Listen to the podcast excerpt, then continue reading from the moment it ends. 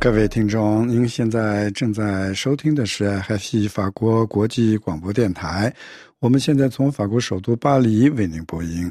现在是国际标准时间二零二四年二月二十八日星期三十一点，巴黎时间十二点，北京、香港和台北时间晚上十九点整。首先，请您收听今天的新闻内容提要。法国总统马克龙星期一的晚上打破禁忌，在爱丽舍宫举行会议之后，提及不排除向乌克兰派遣欧洲士兵。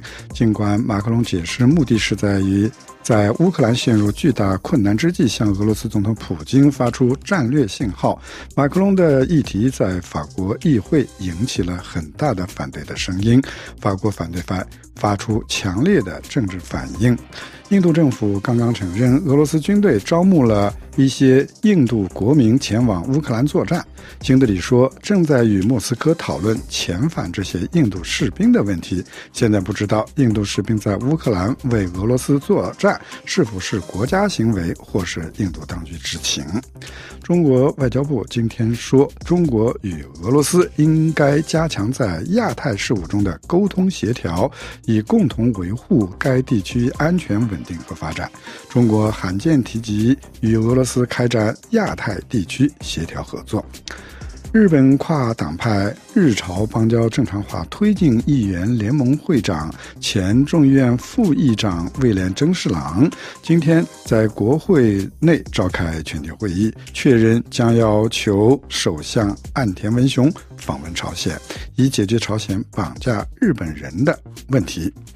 在二月二十七日，美国密西根州的初选中，拜登和特朗普是各自阵营的热门人选，他们也以较大的优势获胜。通常情况下，在这个关键州的成绩会让他们有一定程度上的胜利感，但事实并非如此，因为这些胜利中也有不利的因素。韩国实习住院医生因反对医学院扩招而集体辞职风潮越演愈烈。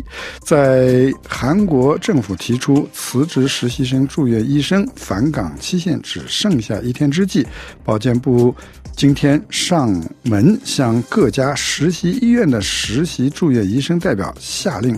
返岗复工命令，为走司法程序做好准备。至此，韩国具有九千九百三十七名实习住院医师请辞，八千九百九十二人离岗。韩国政府曾强硬威胁，将用永久剥夺医生资格与司法诉讼应对造反的医生风潮。台湾国防部今天报告说，台湾周边二十四小时内发现了十一艘中国船只，创下今年以来的纪录。同一天稍后，台湾又发现中国军机与气球飞绕台湾。法新社说，这是今年以来中国创纪录的数量派遣舰船、军机与气球威胁台湾。中国开发商碧桂园今天说，因为支付。二点零五亿美元贷款而收到了清算申请。路透社评论称，这给碧桂园债务重组前景蒙上了阴影，并削弱了中国政府方面恢复房地产行业信心的努力。接下来，请您收听今天新闻的详细内容。法国总统马克龙周一晚上打破禁忌，在爱丽舍宫举行会议后，提及不排除向乌克兰派遣欧洲士兵。尽管马克龙解释目的是在于。在乌克兰陷入巨大困难之际，向俄罗斯总统普京发出战略信号。马克龙的议题在法国议会还是引起很大的反对声音。法国反对派发出了强烈的政治反应。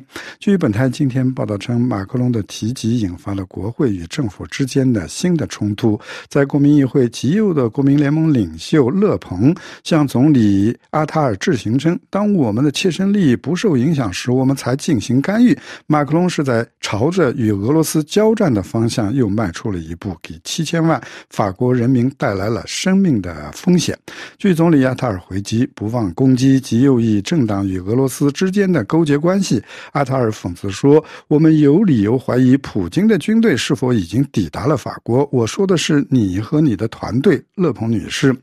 法国外交部长做出了有力的澄清，称马克龙的想法只是考虑采取新的行动来帮助乌克兰，其中一些行动可能需要在乌克兰领土上施展，而不用跨越交战门槛。他说：“面对俄罗斯的侵略性，西方人必须考虑新的行动来支持。”乌克兰，据外长称，将有可能会有诸如在乌克兰领土上帮助扫雷、建构网络或武器生产等行动。显然，法国不会去参战，而只是派人支援乌克兰的军队。在马克龙周一发表讲话以后，星期一、星期二的晚间，第一个做出反应的是法国法兰西不屈服党领导人梅朗雄。他本人就向来对乌克兰提供军事援助怀有敌意。他认为对俄罗斯发动战争将是疯狂的举动。这位前总统候选人在前推特上说：“一个有核国家针对另一个重要的有核国家的这种好战的口头升级，已经是一种非常不。”负责任的行为，对于议会国防委员会承认法兰西不屈服党议员来说，法国不可能干预乌克兰战争，这实际上就是法国与俄罗斯之间的宣战。法国国防部长也在国民议会国防委员会听证会上对马克龙总统的言论发表了解释。他说：“很明显，不存在对俄罗斯宣战的问题。”他坚称：“我。”我们不排除任何选项，既不软弱，也不升级，也不是认为俄罗斯就一定会赢。据爱丽舍宣布说，议会将就二月十六日与乌克兰达成的安全协议举行辩论和投票。距离欧洲选举不到一百天，乌克兰战争议题足以加剧各种分歧。印度政府刚刚承认说，俄罗斯军队招募了一些。印度国民前往乌克兰作战，这些印度士兵的家人担心他们将不会再收到印度志愿兵的消息。新德里说，正在与莫斯科讨论遣返这些印度士兵的问题。现在不知道的是，印度士兵在乌克兰为俄罗斯作战是否是国家行为，或是印度当局知情。据本台今天报道称，在乌克兰战争中，俄军招募印度人上乌克兰前线作战。据本台驻新德里记者。报道称，年轻的苏菲扬于二零二三年底被俄罗斯军队招募，成为俄罗斯军队的一名安全特工。他是怀着获得高薪的希望前往俄罗斯的，但很快他就被派到了前线与乌克兰的军队作战，而且得到了武器。如今他的家人很担心他的安全，因为他们不再有他的消息。据苏菲扬的兄弟告诉印度媒体机构，当时在场的另一位来自克什米尔的印度人告诉他们，他们的兄弟腿部中弹了，无法再行动。但近两个月来，他们再没有知道的更多。招募他的俄罗斯人特务并没有告诉他，他会被派到乌克兰前线去战斗。据印度教报调查，大约一百多名印度人。可能被俄罗斯军队雇佣为安全特工，合同期是一年。但是至少有一些人被派到了前线作战，其中有一些人受伤了。至于多少印度人已经死在乌克兰战场，没有统计数据曝光。面对家人的压力，印度外交部长于二月二十六日星期一宣布，他已经与俄罗斯外长进行了交谈，并表示将获得几名印度新兵遣返回印度。中国外交部今天表示说，中国与俄罗斯应该加强在亚太事务中的沟通协调，以共同维护该地区安全稳定和合作。中国罕见提及与俄罗斯开展亚太地区协调合作。据路透社今天说，北京称中国和。俄罗斯应当加强亚太协调。据中国外交部称，星期一和星期二在莫斯科就双边关系举行会谈的中国外交部副部长孙卫东表示，中俄应该在世纪变局中更好地发挥稳定之矛的作用。据孙卫东在莫斯科说，中方愿意不断加强双方在国际多边平台上的战略协作。孙卫东在莫斯科的会谈还包括参与上海合作组织活动。上海合作组织是一个由中国和俄罗斯于二零零一年建立的欧亚政治经济国际安全和防务组织。他还会见了俄罗斯外交部长拉夫罗夫。中国官方称，中俄双方就乌克兰危机、朝鲜半岛局势以及其他国际和地区问题交换了意见，但中国外交部声明没有透露细节。日本跨党派。日朝邦交正常化推进议员联盟会长、前众议院副议长卫藤真十郎二十七日在国会内召开全体会议，确认将要求首相安田文雄访问朝鲜，以解决朝鲜绑架日本人问题等。据共同社今天报道称，跨党派议员联盟开会确认将要求岸田访朝，但另一方面，日本维新会党首马阳生。信指出，在谈判条件不完备的情况下访朝是有风险的。没有消息报告，日本高层访问朝鲜的条件已经成熟。在二月二十七日，美国密西根州的初选中，拜登和特朗普是各自阵营的热门人选，他们也以较大的优势获胜了。通常情况下，在这一关键州的成绩会让他们有一定程度的胜利感，但事实并非如此，因为这些胜利中也有不利的因素。请听本台记者艾米的进一步报道。作为关键的摇摆州，民主和共和两党都在关注这个州的选民的动向对十一月份总统大选的影响。对于拜登阵营来说，密西根州的不表态的选票是令人头疼的问题。有不少人在该州民主党初选中投下了不表态，显示拜登对于以色列和哈马斯战争的处理让许多选民感到不满，恐怕也会冲击到他的竞选连任之路。而特朗普虽然以大幅度领先他的对手，赢得了密州的初。选，但是他的对手海利的支持率也再次表明，一些共和党的选民对于再给特朗普四年执政时间，可能还是心存疑虑。根据选票的统计，对拜登投下不表态选民的数量已经远远超过了通常的水平。拜登总统如果希望在十一月的选举中将这些选民拉回他的阵营，就不得不考虑到这个因素。而他反复强调，他正在为中东的停火而努力，也绝非是偶然的举动。密西根州。据报居住着人口众多的阿拉伯穆斯林。随着以色列和哈马斯的冲突，平民伤亡人数的增加，拜登在穆斯林和阿拉伯裔的美国人中的支持率大幅的下降。而这些选民都是他在2020年战胜特朗普决定性的因素。在拜登的对面，尽管在密西根州以及其他所有已经举行的各州初选中都大获全胜，但是共和党的特朗普现在也有一个大问题，那就是他的对手吉尼黑。力，因为尽管一次次的失败，黑利仍在继续，他的追随者也没有放弃。而尽管黑利几乎没有机会赢得共和党的提名，他和他的支持者仍然占据着共和党近三分之一的席位。特朗普也必须努力赢得这些人的支持，方能获得最终的选举。二零二四年美国总统选举预定在十一月五号星期二举行，而这场选举的结果如何，势必将对众多国际地缘政治的重要议题产生巨大的影响，因而受到全球的高度关注。台湾国防部今天报告说，台湾周边二十四小时内发现了十一艘中国船只，创下了今年以来的纪录。同一天稍后，台湾又称发现了中国军机与气球飞绕台湾。法新社说，这是今年以来中国创纪录的数量派遣军舰、军机。与气球威胁台湾。台湾国防部说，今天早上六点之前的二十四小时内，中国派出了十五架军机、十一艘军舰和一个气球困扰台湾。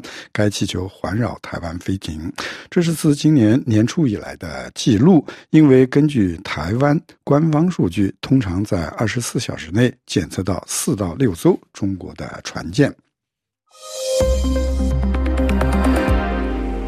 中国开发商碧桂园今天表示说，因未支付2.05亿美元贷款而收到了清算的申请。路透社评论称，这给碧桂园债务重组前景蒙上了阴影，并削弱了中国政府方面恢复房地产行业信心的努力。碧桂园清算申请加剧中国房地产的困境。碧桂园建滔集团在向香港联交所提交的监管文件中表示，将坚决反对债权人。永信有限公司提出的清算申请书，法庭听证会定于五月十七日举行。新闻节目播送完了。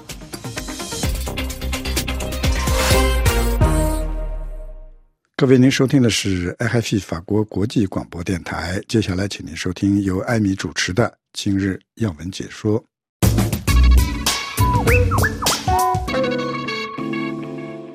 听众朋友好，法国总统马克龙最近在国际舞台上个十分。他本周一刚在爱丽舍宫就乌克兰问题召集了盟国的会议，周二又接着接待到访的卡塔尔艾米尔，来发挥在加沙冲突上的外交斡旋能力。但是马克龙周一西方国家向乌克兰派兵的可能性的声明发出之后，欧洲各国第一时间都做出了迅速的反应，反对声更是层出不穷。尤其马克龙选择在巴。巴黎组织的乌克兰问题会议结束时宣布这个消息，实际上被认为是再次冒着与预期的效果相反的大风险。有关这个主题的讨论，显然已经超过了法国和卡塔尔在加沙问题上的努力。尽管卡塔尔在加沙战争中依然发挥着关键的斡旋作用，乌克兰战争已经进入第三年，该国的总统泽连斯基表示，他的国家正处于极其困难的境地。军队仍然在等待所必需的西方武器，而美国国会也仍在阻止六百亿美元的援助。周一晚间，当被问到出兵的可能性时，马克龙在爱丽舍宫与欧洲盟国就乌克兰问题举行的会议结束时，突然表示，就动态而言，不应该排除任何可能性。同时，他也。承认在基辅出兵一问题上依然缺乏共识，并且接受某种战略模糊性。迄今为止，向乌克兰派遣西方地面部队一直都是绝对的禁忌话题和不可逾越的红线，因为北约成员国都急于避免和拥有核武器的俄罗斯直接发生冲突。马克龙说，他想阻止俄罗斯赢得战争，通过彻底改变立场的方法，甚至提出派遣地面部队的设想，实在是。让舆论感到相当的震惊。法新社说，这就让人想到，在二零二二年二月份，俄罗斯开始进攻乌克兰之后，马克龙说他不想羞辱俄罗斯。尽管西方阵营越来越不理解，他仍然和克里姆林宫的主人普京举行会谈。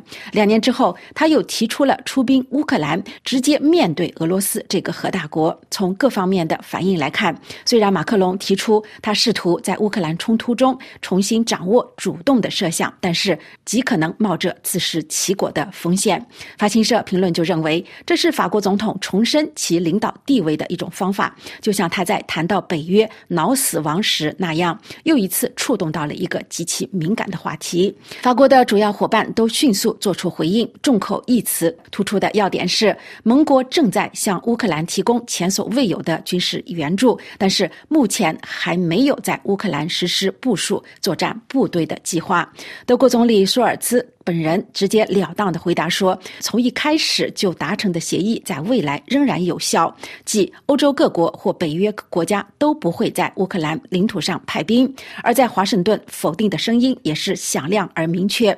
无论是来自白宫国务院，还是五角大楼的发言人，都在新闻发布会上一个接着一个的断然拒绝了这个想法，都指出不会在乌克兰当地部署军队。那么，马克龙为何会在没有国内国会？与盟友取得共识的前提下提出这样的想法呢？一个盟国的外交官表示，面对法国的这一个新的轻率举动，马克龙可能是希望提高赌注和法国的作用，以便在重新定义欧洲安全平衡时能拥有一席之地。欧洲对外关系委员会的专家玛丽·杜穆兰则解释认为，这是向俄罗斯发出的信息，表明欧洲人不会疲惫，也不会放弃对乌克兰的支持。他说。目前俄罗斯人和欧洲人都在考虑美国对乌克兰的援助被美国国会共和党人阻止而冻结的问题。这对在当地已经举步维艰的乌克兰人来说是一个重大的障碍。而且，如果特朗普在十一月的总统大选中可能当选的话，就会对冲突的结果必然产生重大的影响。或许马克龙总统还想对欧洲的舆论说：“如果我们不想最终出兵，我们现在就需要加强武器的支持。”但这位分析人士认为，这场辩论有可能会适得其反。雅克·德罗尔欧洲研究所的研究员希里尔·布雷特也认为，出兵的可能性留下了战略上的模糊和疑虑，以便在分别于三月份和十一月举行的俄罗斯和美国总统大选前，提前阻止俄罗斯在乌克兰的任何过于明显的推进。他认为，法国总统的这一个激进的理论转变打破了一个禁忌，但是是有可能引发。欧洲的一场辩论，他说，在了解谁准备为乌克兰献身的问题上，法国总统并不在行。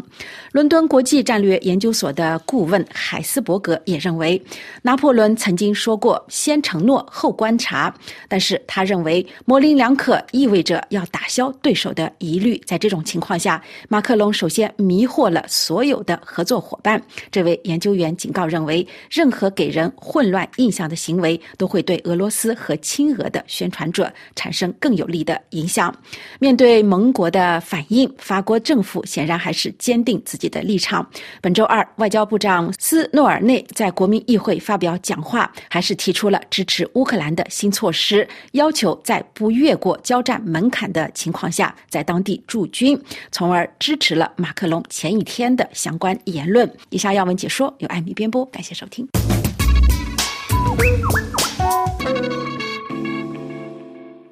听众朋友，您现在收听的是 FFE 法国国际广播电台二月二十八号的第二次华语节目的播音。接下来，请您收听由刘芳为您选播的法国报纸摘要节目。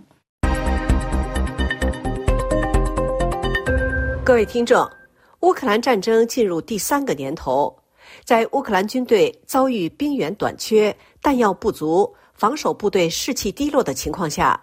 法国总统在宣布支持乌克兰对抗俄罗斯新举措的同时，表示不排除派遣地面部队的可能。马克龙的此一表态引发各方强烈反响。这是二月二十八日出版的绝大多数法国日报头版新闻焦点。各报分别对总统的此一表述进行了大量的报道和分析。《费加罗报》指出，巴黎的最新表态与北约成员国的谨慎态度形成鲜明对照。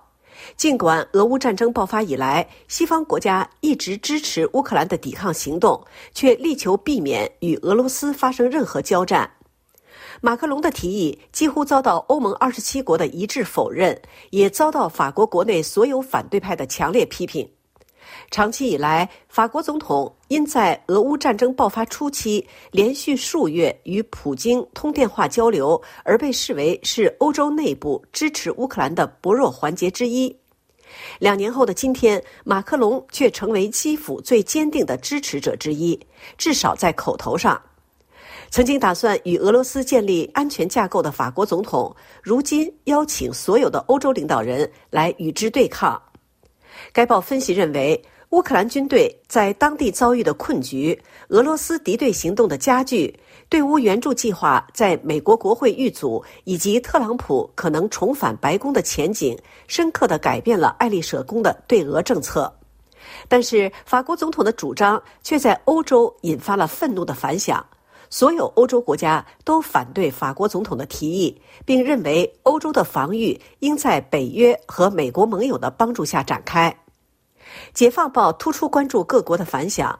克里姆林宫发言人周二严厉谴责法国总统的表态，指责马克龙试图对俄罗斯造成战略失败，同时警告说，西方国家应该意识到向乌克兰派遣部队绝对不符合他们的自身利益。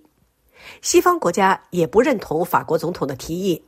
欧洲和北美国家联盟的一名官员强调，北约没有任何计划向乌克兰派遣作战部队。德国总理舒尔茨确认，欧洲或北约国家不会向乌克兰派遣任何士兵。白宫也表态说，美国不会派兵前往乌克兰作战。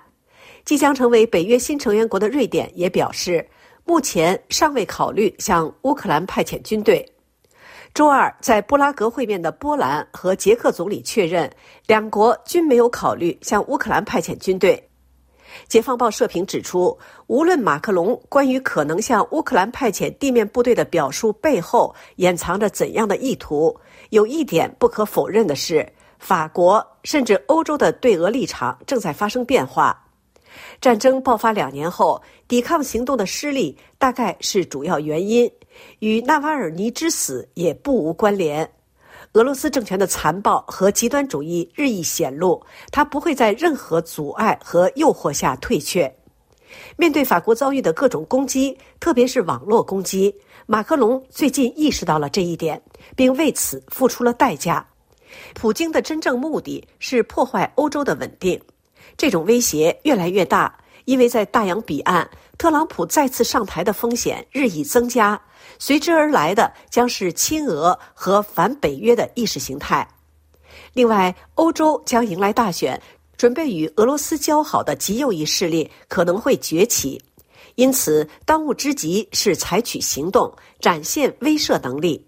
当然，不是派兵去前线打仗。不过，派遣人员去从事培训和维修设备却不失为良策。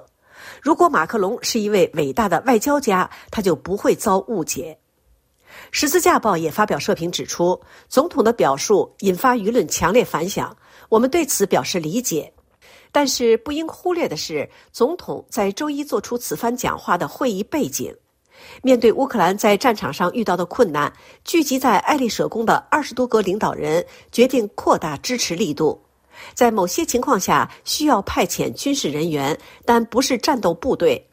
相关决定应由各国做出，而不是在北约或欧洲层面。主要目的是既帮助乌克兰，也加大战胜俄罗斯的机会，因为各方一致认为，俄罗斯的入侵行为对欧洲国家安全构成威胁。无论如何，一场辩论已经开启，各方可以进一步阐述立场。法国也必须严肃地讨论这个问题，因为这事关在与一个日益敌对的大国的对抗中迈出重要一步的大事。以上是本台今天的法国报纸摘要节目，由刘芳选播，感谢收听。收听的是 A F P 法国国际广播电台，接下来为您播出的是每周三的特约记者专栏，这是由驻东京的特约记者楚良一发来的东京专栏。本次节目继续关注乌克兰的战争，题目是俄乌战争两年以来，日本在原乌中占据什么样的位置？欢迎收听。二月二十四日。俄罗斯侵略乌克兰的战争已持续了两年。作为经济大国的日本，在支援乌克兰的国际社会中，处于一种什么样的地位和立场呢？今年二月十九日，日本乌克兰经济复兴推进会议在东京举行。日本和乌克兰的政府部门及企业之间签署了五十六份合作文件。日本主要将在以下七个方面支援乌克兰：一、扫雷和废墟处理；二、医疗等人道主义局面的改善和生活重建；三、农业基数的。提升与产量的增加；四、生物技术和产业的提升；五、数字化的提升与普及；六、完善电力和交通等基础设施建设；七、腐败对策，提高政府的效率与功能。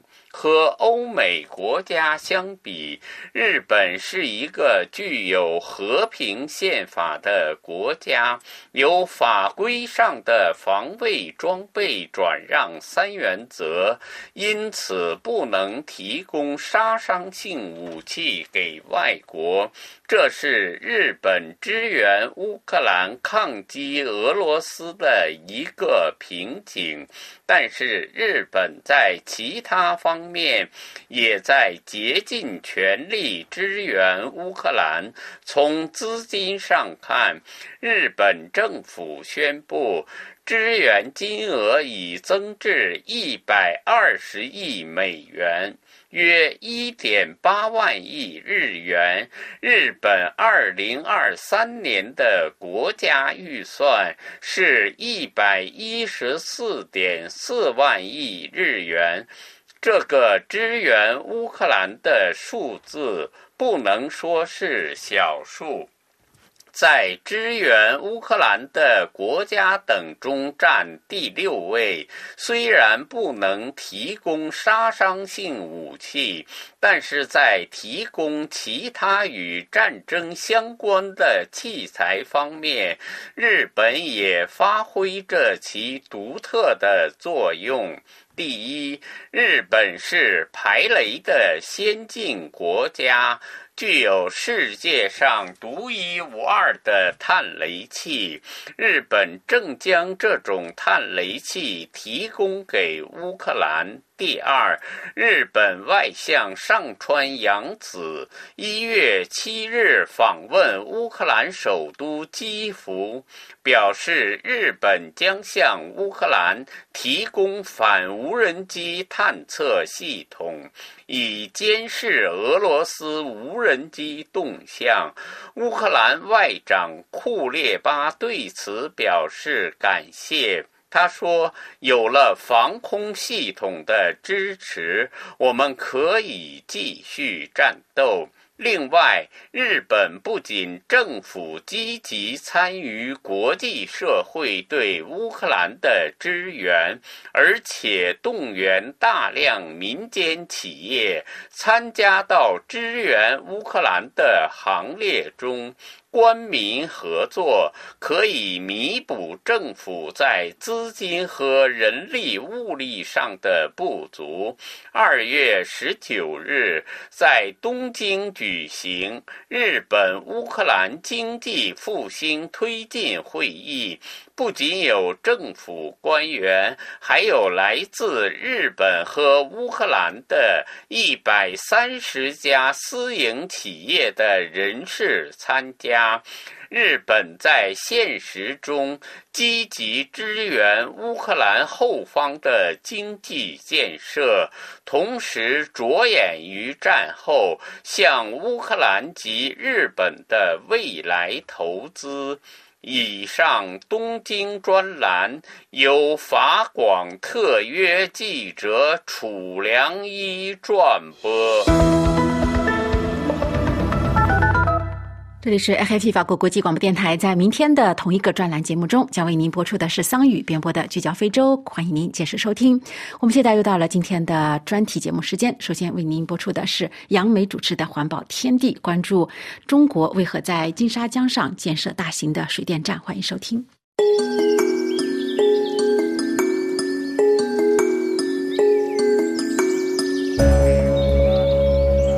听众朋友。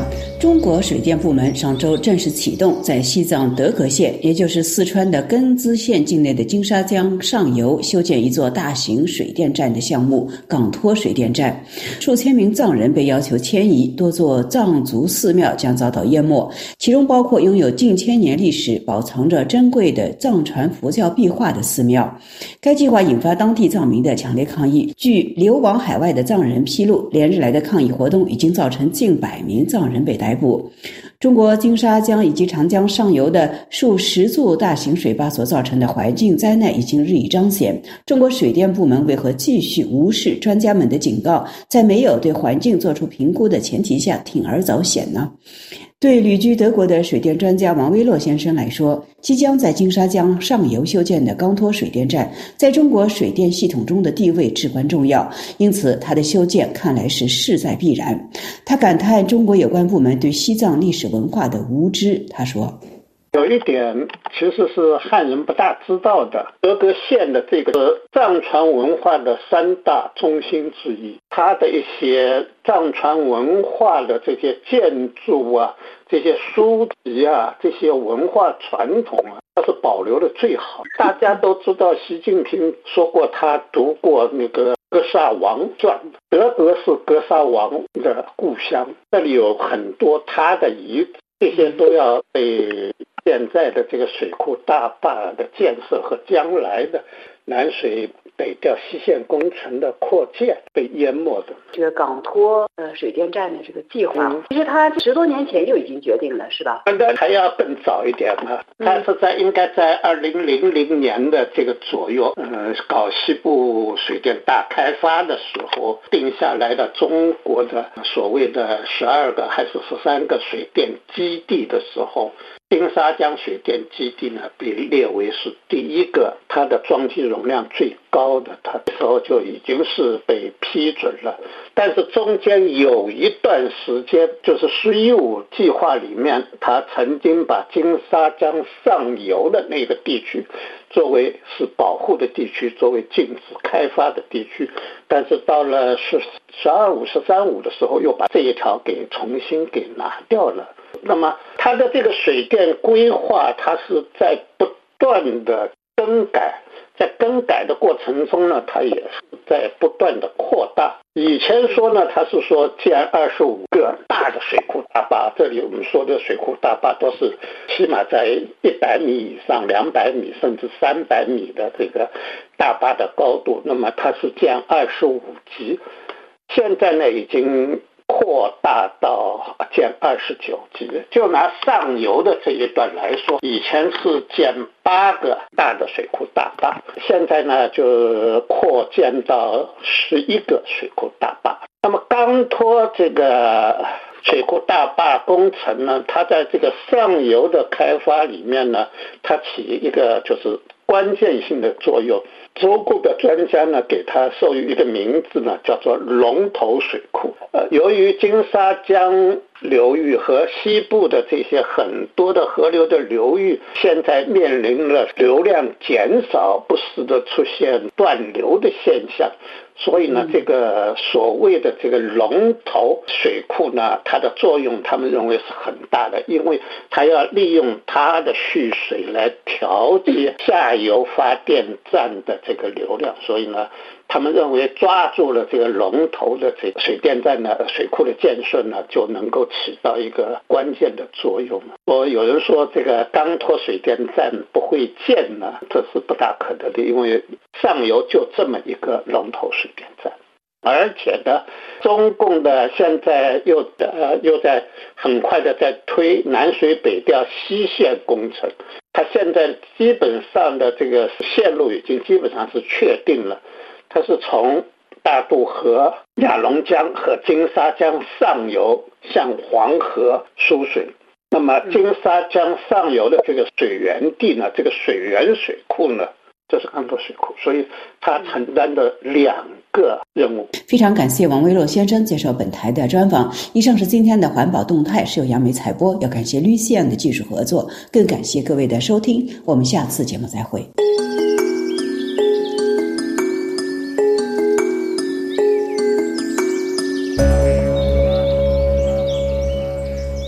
开法国国际广播电台，今天是二月二十八号，星期三。接下来，请您收听每周三的安东尼主持的文化艺术专题节目。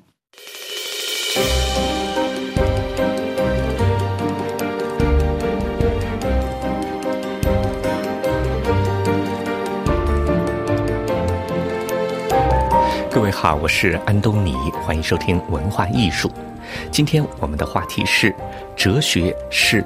概念考察，维特根斯坦并不好读，早期的著作和后期的著作都不好读，只是不好读的原因是不一样的。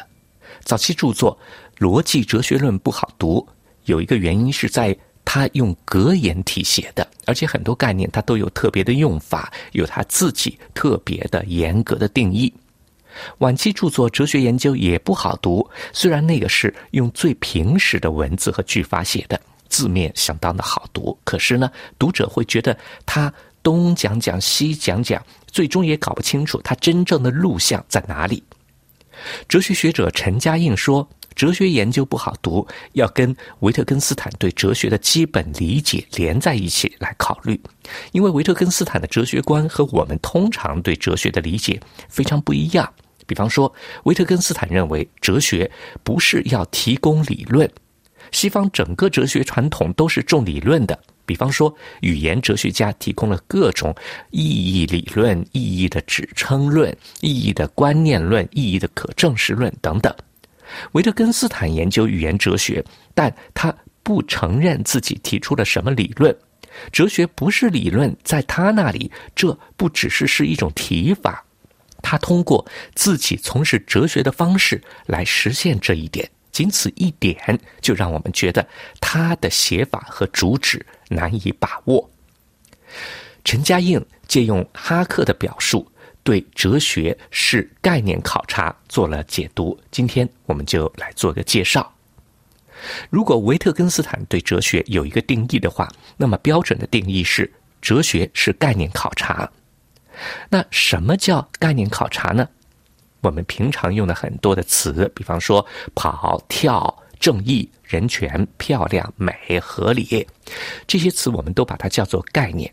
我们说话讨论问题要使用概念，而且离不开概念。我们平常用概念说事情，却不考察这些概念。从三四岁的时候，我们就会说跑、走、跳，我们说了一辈子，也从来没有用错过一次。但是如果现在你成为字典编纂者，或者从事什么语言学工作，让你来定义走跑跳，那你绝对不是不假思索就能够对这些语词加以定义的。也就是说，使用概念来说话和对概念本身进行考察界定不是一码事，可以说是两个层次上的事情。我们平时说话是一阶的，用概念说事情。哲学是二阶的，哲学是对概念有所说。现在我们回过头来用考察概念这种提法来看看历史上的哲学。哲学一般认为是从柏拉图开始，或者从苏格拉底开始的。当然，我们也说到前苏格拉底的哲学家，但是哲学作为一门系统的追问，应该说是从柏拉图开始的。我们回想一下柏拉图或者苏格拉底对话。在那里，所谓哲学思考是什么样子的呢？柏拉图发问的形式是：什么是正义？什么是美？什么是知识？什么是善？可以说，每篇对话大致回答这样一个问题。也就是说，柏拉图是在进行概念考察。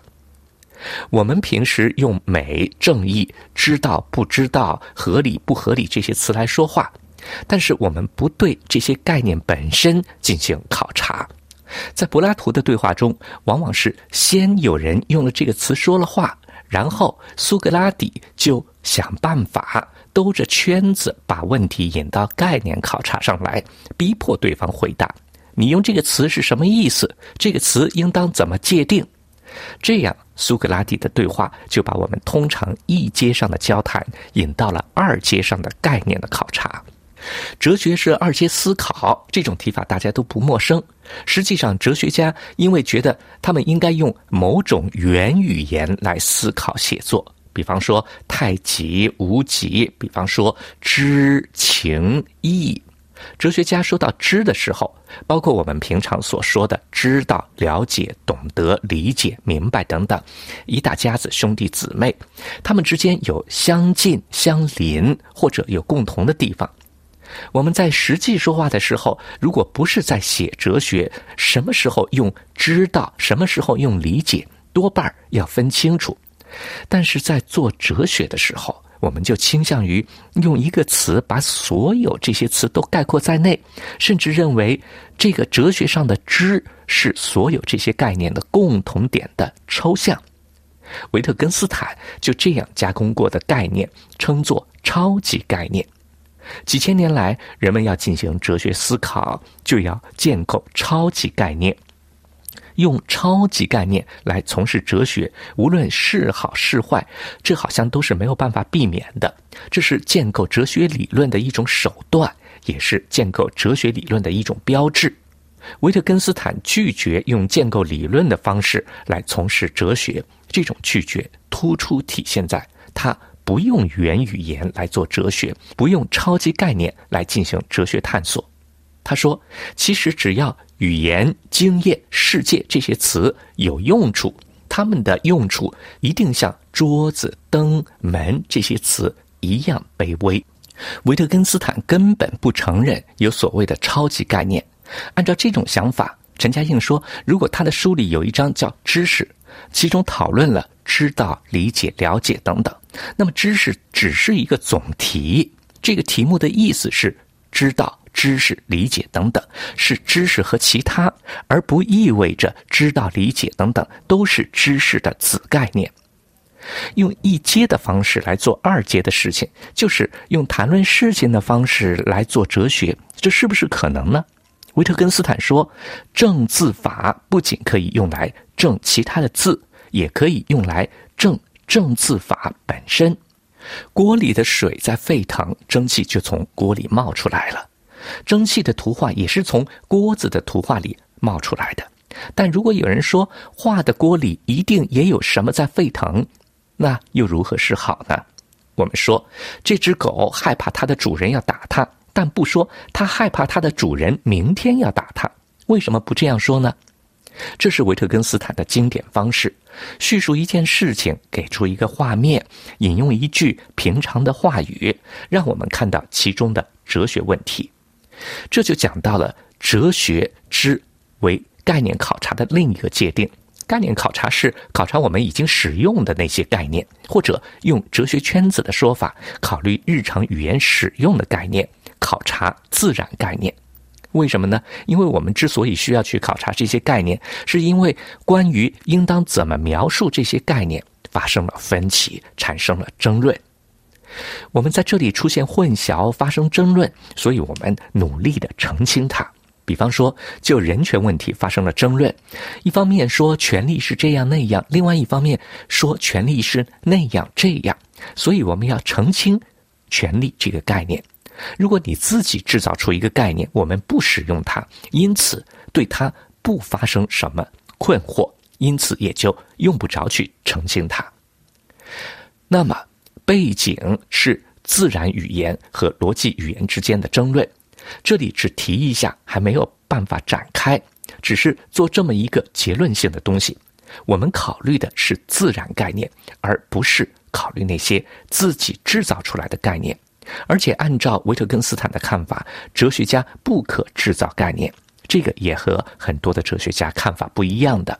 很多人认为，哲学家有权利，甚至有义务去制造一些新的概念。他们的想法是这样的：事情老是讲不清楚，讲不清楚是因为我们的概念出了问题。那么，我们就发明一套更好的概念来描述这些事情，来讲这些事情，这样我们就可以把事情讲清楚了。关于这条思路是有很多可说的，但是呢，这里只说维特根斯坦的看法。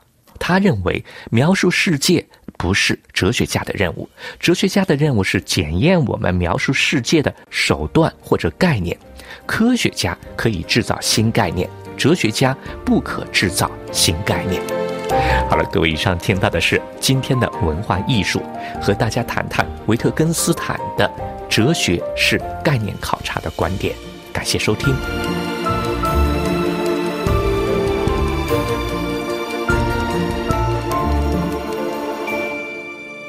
听众朋友，这里是 AFP 法国国际广播电台。接下来的最后一个专栏节目是由倪楠主持的《体育天地》，欢迎收听。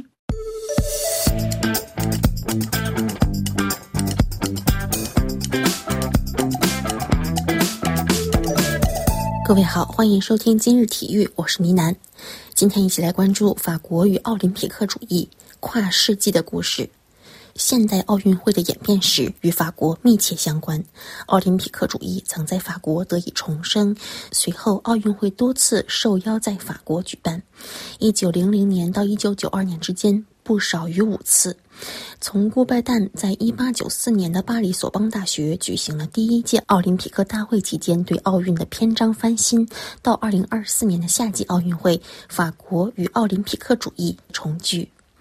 为了向古代奥运会致敬，第一届现代奥运会在希腊举行，而第二届奥运则在一九零零年的巴黎举办。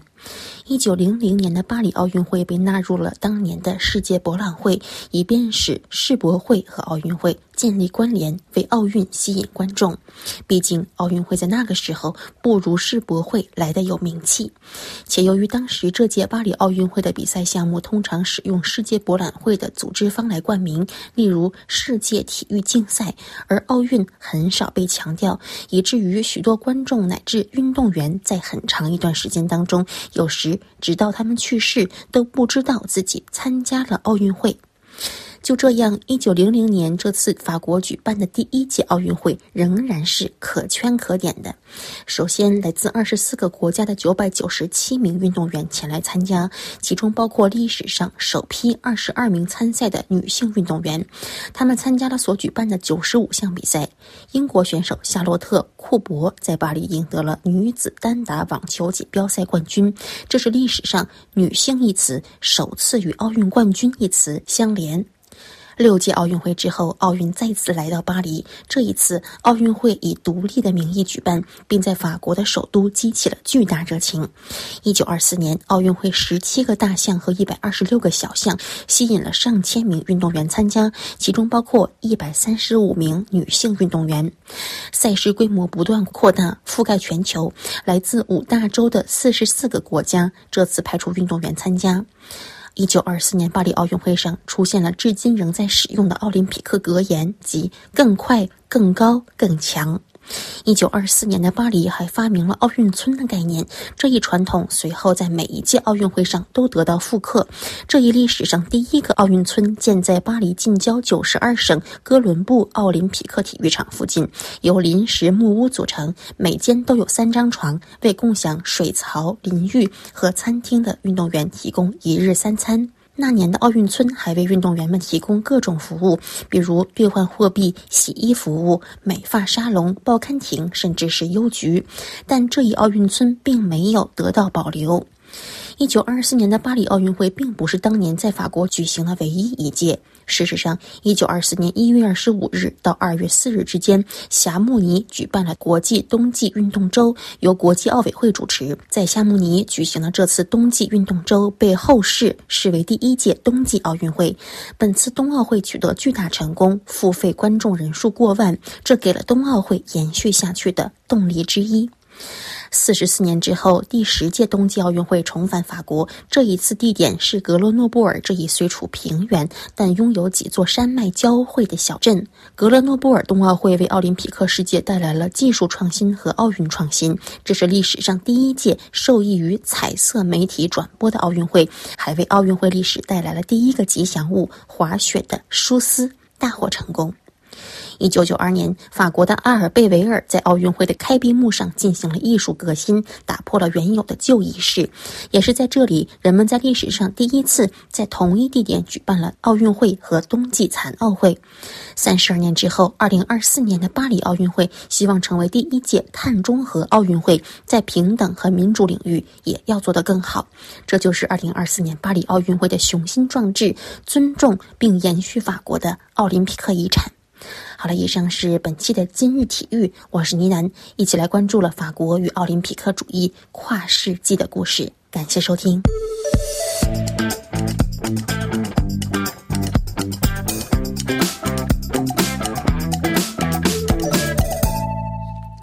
这里是 ff 法国国际广播电台，我们在接下来的法语教学专栏节目中为您播出的是巴赫利乌巴黑法语课的系列第五十课，欢迎您收听。Parlez-vous Paris? Regardez autour de vous. Parlez-vous Paris? C'est absolument exceptionnel. Waouh, super Parlez-vous Paris? Bonjour, je suis Carla Scano, je viens de Bilbao, j'ai 33 ans. Je m'appelle Aïda, je suis la copine d'Iki. Ça fait presque un an qu'on est ici en France. On a décidé d'être à Paris pour euh, profiter de la ville. Et il y a beaucoup de spectacles à Paris. Il y a des concerts, des cinémas, des théâtres. J'aimerais bien savoir comment se renseigner et quel spectacle choisir euh, par rapport à nos goûts. 达和伊盖尔是一对来自西班牙巴斯克地区的年轻情侣，他们来巴黎是因为深爱这座城市的文化生活。 Bonjour, je voudrais acheter un paysage.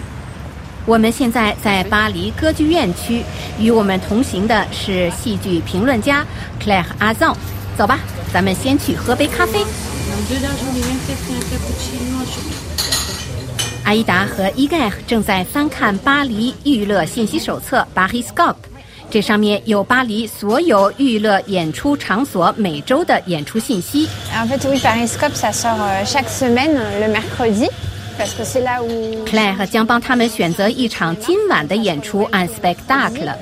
En théâtre, vous aimez quoi par exemple Déjà, on aimerait bien connaître la comédie française. Oui. Mais là-bas, les places sont chères. Mais euh, dans la salle Richelieu, il y a un système de places de dernière minute aussi, un peu comme à l'opéra. Si tu vas à l'avance, il y a des places euh, de dernière minute. 阿依达和伊盖尔很想去法兰西剧院 La Comédie Française 看一场演出，但票价超出了他们的预算。 Claire 告诉他们，其实，在开演前一小时去剧场售票处排队，能买到打折票。 Euh, et il y a des choses que vous auriez envie de voir en particulier euh, au théâtre en ce moment Peut-être quelque chose de classique. euh, Classique, un théâtre euh, français euh, connu. 伊盖尔其实最想看一场法国经典话剧，最好是保留剧目。 Euh, En ce moment, justement, un bon exemple de ce qui pourrait se faire avec euh, des acteurs français et un auteur français euh, contemporain, euh, c'est la pièce euh, de Florian Zeller qui s'appelle Une heure de tranquillité, avec un acteur français euh, très connu qui s'appelle Fabrice Lucchini. 啊， 找到了！Claire 推荐他们去看一场当代戏，这是一出被巴黎人热议的话剧《Le Du Paris en parle》，剧名叫《让我安静一小时》（Une heure de tranquillité）。Mais à, à ton avis, pour ce soir, ça sera possible de trouver un- Une place Écoute, je crois que c'est complet jusqu'en avril, mais peut-être que si on essaye au kiosque, on pourra trouver une place euh, pour ce soir. 咱们先去马德莲大教堂旁边的售票亭 kiosk 碰碰运气，那里出售最后一分钟半价票。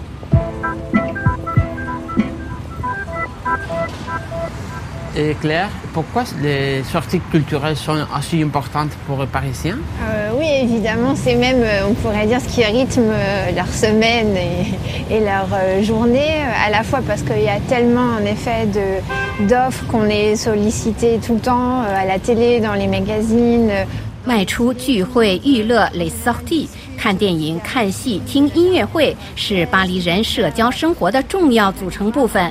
在各种饭局上，巴黎人的谈资大多围绕近期看过的一出话剧或一部电影展开。On pourrait très bien entendre Ah, t'as pas vu le dernier euh, machin, voilà. 啊，你们看见了吗？售票亭窗口前已经排出了长龙。走，咱们去看看他们为哪出戏排队呢？Alors on a déjà fait notre petite présélection et euh, donc on hésite entre la folle de Chaillot et un homme trop facile avec des témoins Parnasse. Et vous, euh, vous venez souvent au kiosque Ça fait une dizaine d'années que je fais ça, je fais ma petite liste et puis je vais au spectacle en fonction des places. Je trouve ça amusant. 看来大家都是有备而来的，谁也说不准排到自己时还有哪出戏有剩票。Si le reste des places，在最后一分钟才知道自己当晚要看什么戏，这本身就够刺激的。 bonjour, euh, François Morel ce soir à la pépinière. Alors une place si vous avez, je serais très très très heureuse. 这位女士看样子很满意，她买到了她想看的戏票，她很走运。Elle a eu du bol。 Merci. Ah, c'est vraiment un coup de bol. 啊，轮到我们了。 Bonjour, oui. Je voudrais acheter deux places pour euh, la pièce de théâtre Une heure de tranquillité. Une heure de tranquillité, on en a très peu. C'est la pièce qui cartonne. 真糟糕！Une heure de tranquillité，让我安静一小时的戏票已经售罄，c'est complet。这出戏每天只出售一两张打折票。Merci.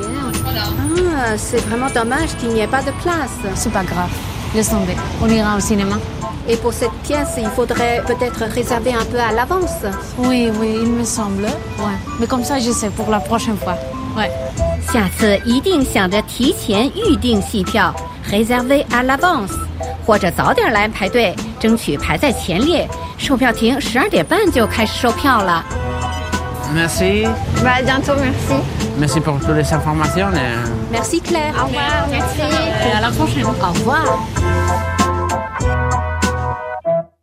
RFI 法国国际广播电台，我们接下来将为您再次回顾新闻的内容提要。法国总统马克龙周一提出派兵驻乌克兰，引发了国内的法议会的炸锅。有报道称，印度人加入俄罗斯的军队侵乌作战。中国呼吁与俄罗斯加强亚太协调合作。在密西根州的党内初选中，拜登和特朗普分别在自己的阵营获得胜利。